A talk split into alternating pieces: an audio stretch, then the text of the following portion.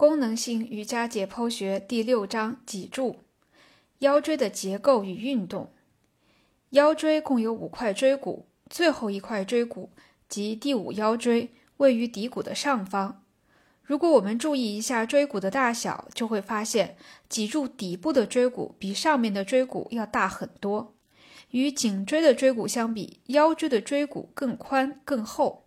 这体现出腰椎承重的功能特性，越靠近脊柱底部，椎骨就越大，以支撑其上方的椎骨。从腰椎到颈椎，棘突的形成和大小也在发生改变。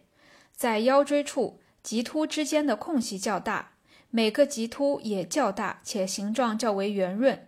在胸椎处，棘突稍向下倾斜，而在颈椎处，棘突则变得很小。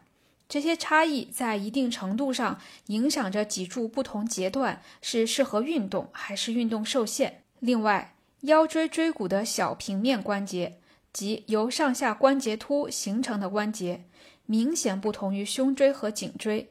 在腰椎，小平面关节的关节面基本上是和身体的矢状面平行的，这使得腰椎的活动度更大。在腰椎进行屈曲或伸展的运动时，这些关节面可以发生较大范围的同向或相向的滑动，这使得腰椎能够完成我们所期望的屈曲和伸展动作。但是，如果我们想要旋转腰椎，这些关节面就会相互碰撞、相互压迫，不能再发生相对滑动。腰椎还可以做侧屈。在做这个动作时，小平面关节的关节面朝向，使得关节面间可以发生滑动。而当肋骨遇到骨盆顶部时，腰椎将无法继续侧屈。